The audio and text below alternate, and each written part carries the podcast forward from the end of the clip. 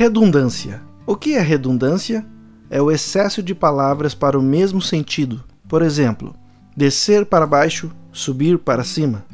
Mas, será que no reino de Deus existe esse tipo de redundância?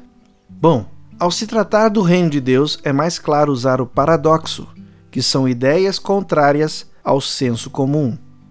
Em Mateus 23, versículo 11 e 12, Jesus disse: O maior entre vocês deverá ser servo, pois todo aquele que a si mesmo se exaltar será humilhado, e todo aquele que a si mesmo se humilhar será exaltado. Nesse caso, a redundância subir para cima ou descer para baixo nunca será aplicada, pois no reino de Deus é impossível subir para cima, da mesma forma que é impossível descer para baixo. Ou seja, no reino de Deus só é possível subir quando se desce, quando se humilha, quando se coloca no nível de servo, mesmo sendo filho. Cristo, que é o Filho de Deus, revelou esse paradoxo de forma clara. Em Filipenses, capítulo 2, versículo 5 ao 11, Paulo escreveu: Seja a atitude de vocês a mesma de Cristo Jesus, que, embora sendo Deus, não considerou que o ser igual a Deus era algo a que devia apegar-se, mas esvaziou-se a si mesmo, vindo a ser servo, tornando-se semelhante aos homens.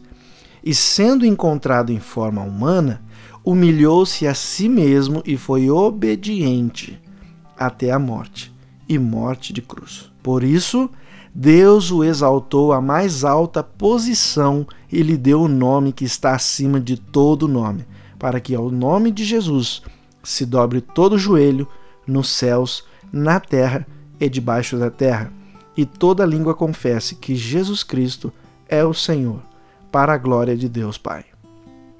Bom, a humilhação é subir para baixo, onde revela o arrependimento.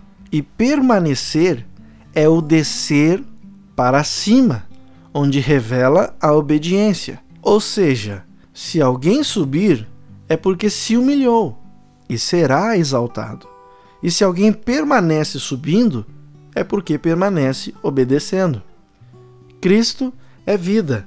Então, quem quiser viver a vida que ele oferece, precisa compreender que para encontrá-la é necessário perder a sua própria vida.